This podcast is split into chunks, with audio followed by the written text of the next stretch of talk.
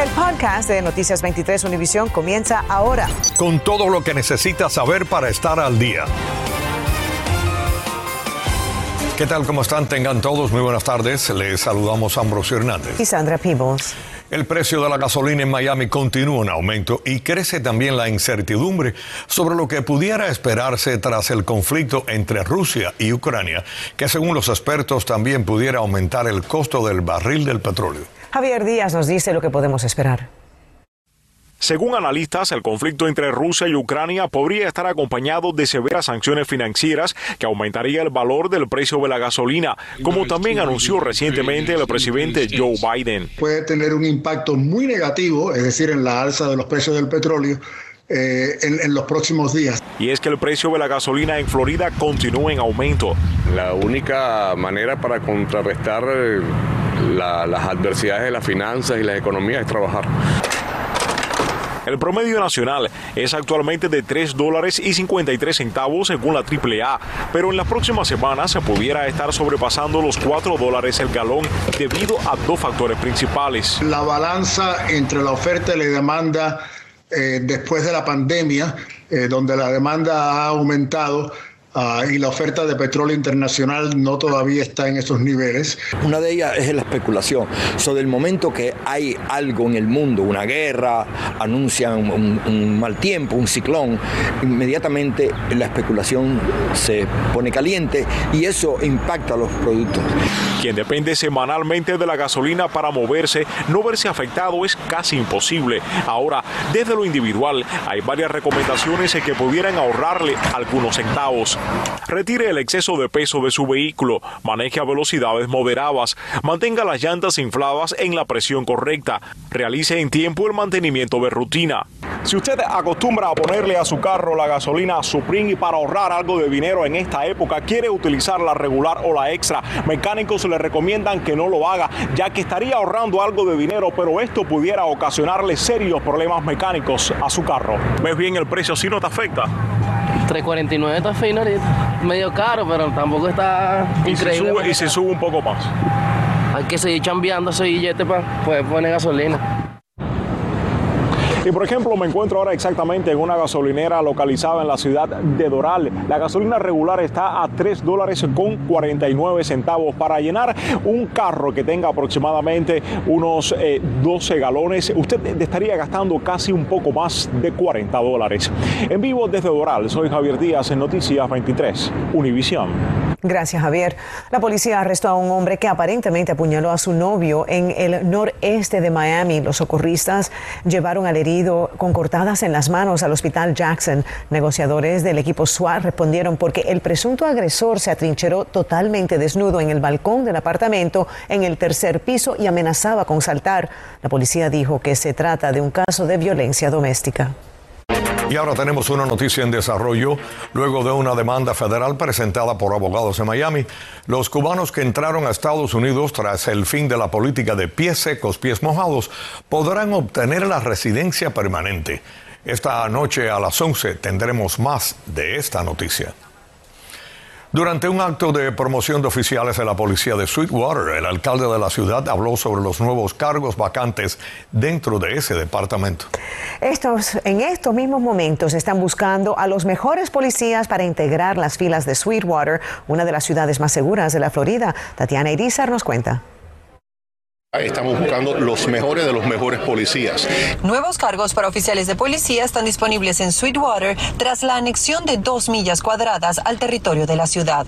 Para poder proteger, eh, cubrir todas esas áreas, hemos presupuestado aproximadamente ocho policías de tiempo completo en el presupuesto, lo que es el equipo de policía de tiempo completo, no de part-time.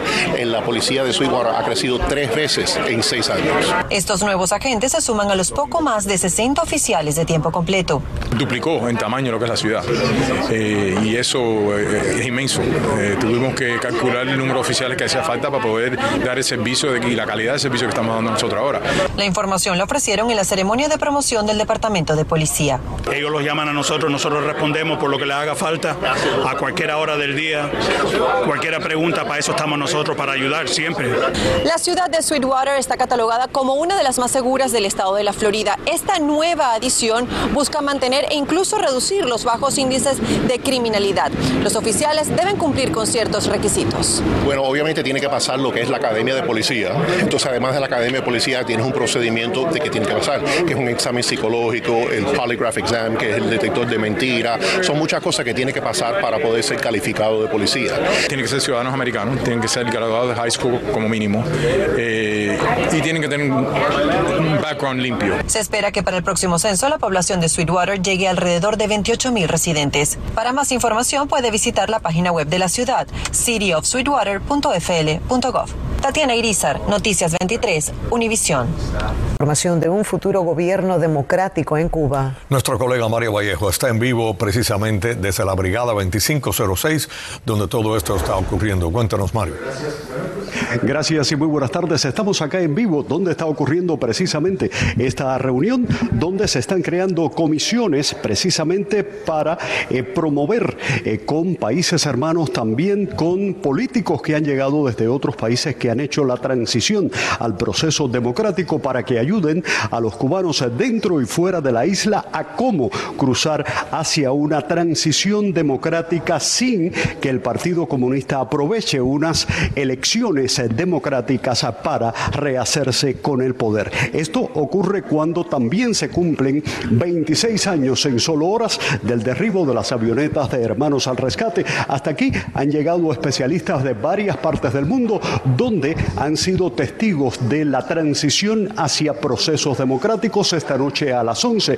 les cuento y tendremos los testimonios desde quienes conformarán estas comisiones que tienen hasta el próximo 20 de mayo para presentar sus propuestas, no solo al exilio cubano, sino también a quienes están dentro de la isla. Estás escuchando el podcast de Noticias 23 Univisión. El campo de la salud ya enfrentaba escasez de enfermeros antes del COVID-19, pero la pandemia la ha exacerbado. Y los números son alarmantes. El futuro según nos cuentan, pinta negro. María Alesia Sosa nos trae un reportaje especial sobre esta nueva crisis que nos afecta a todos. Son considerados héroes, pero la realidad es otra. La realidad lo que más me preocupa es la situación de los hospitales, las condiciones de trabajo. Estamos en un punto de la pandemia donde estamos cansados, agotados. Trabajando understaff, con muy pocos enfermeros, con pacientes muy críticos que se siente agotado tampoco puede darse el lujo de perder su trabajo. Por eso nos pidió no revelar su identidad, pero asegura que habla en nombre de muchos de sus colegas que no se atreven a denunciar la situación. Lo que más me frustra es saber de que hay cosas que podemos hacer mejor, pero no dependen de nosotros. Porque tú no puedes cuidar a un paciente cuando tienes una carga de trabajo excesiva. La tasa de vacantes de enfermeros en Florida alcanza el 11%. muchos enfermeros se están retirando, muchos se están ofreciendo mejores trabajos en otros estados. Otra es también el exceso de trabajo que, que tienen muchos de los enfermeros. Solo en 2020, uno de cada cuatro enfermeros de Florida dejó el oficio. Es un problema bastante grande que tenemos en estos momentos y estamos buscando las diferentes soluciones. Incluso para Jackson Health, el sistema de hospitales más grande del estado, mantener su personal de enfermería está haciendo cuesta arriba. Tenemos 4.000 posiciones de enfermeros. Tenemos un, básicamente un 10%, 450 empleados que estamos cortos. No estamos en ningún momento reduciendo el nivel de calidad. Estamos pagando sobre tiempo, eh, también eh, trayendo eh, enfermeros de agencia para contrarrestar ese déficit que tenemos en estos momentos. Enfermeros de agencias cuyas contrataciones le cuestan el triple al hospital. Cuando nosotros pagamos 50 dólares a la hora a, un enfermero y tenemos que pagarle a la agencia 200 dólares a la hora, le llaman abuso financiero y es un problema a largo plazo. Se calcula que en 2035 Florida enfrentará un déficit de 60 mil enfermeros. Por eso escuelas como el Miami Dade College están tratando de ampliar sus programas para profesionales de la salud. Se están aceptando más estudiantes y se está trabajando para graduar los estudiantes lo más pronto posible y podemos ver que eh, cuando se gradúan los estudiantes inmediatamente ya tienen su trabajo en estos momentos.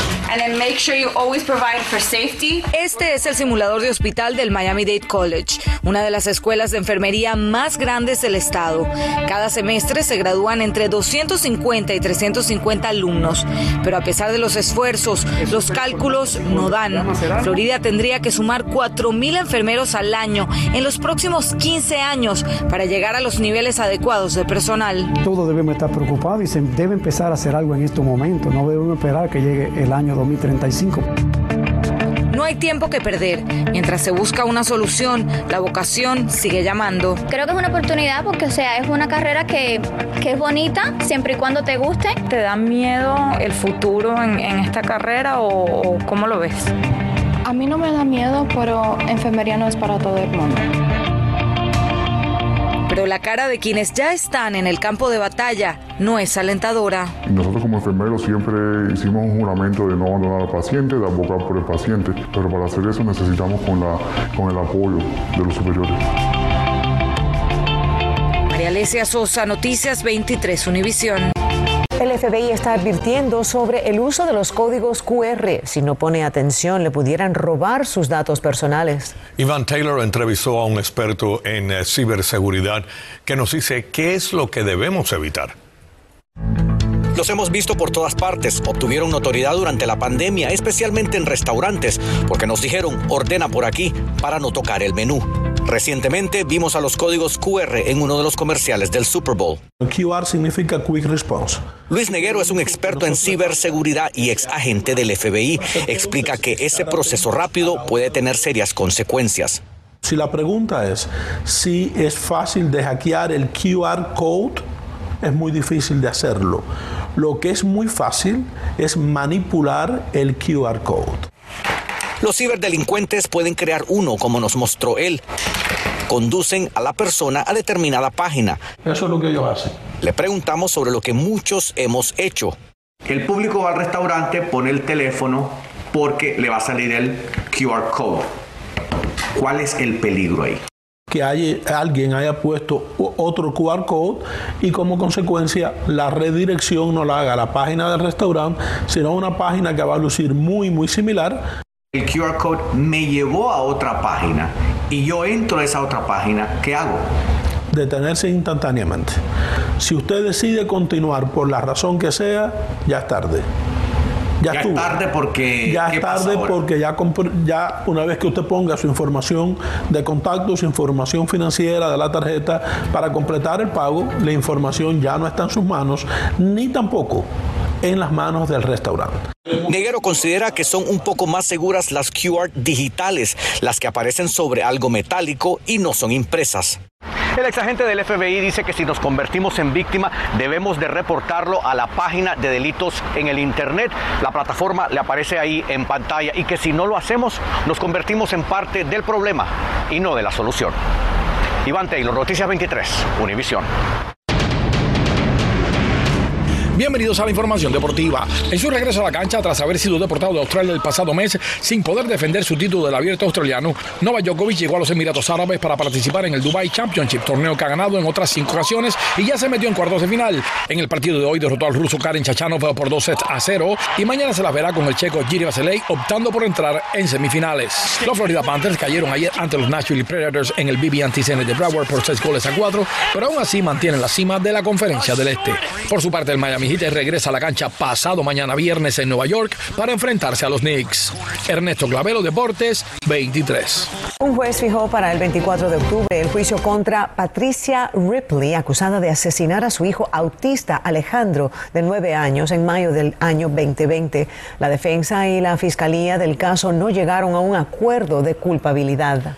Los fiscales anunciaron que buscarán la pena de muerte para la mujer, quien según la policía llevó a su hijo a un lago detrás de unos apartamentos en la avenida 103 y Kendall Drive y aparentemente lo empujó al agua para que se ahogara.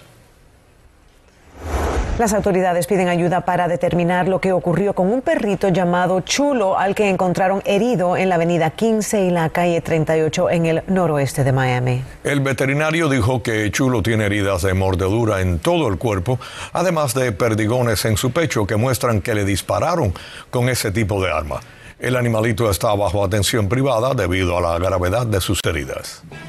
Acabas de escuchar el podcast de Noticias 23 Univisión. Puedes descubrir lo mejor de los podcasts de Univisión en la aplicación de Euforia o en univision.com diagonal podcasts.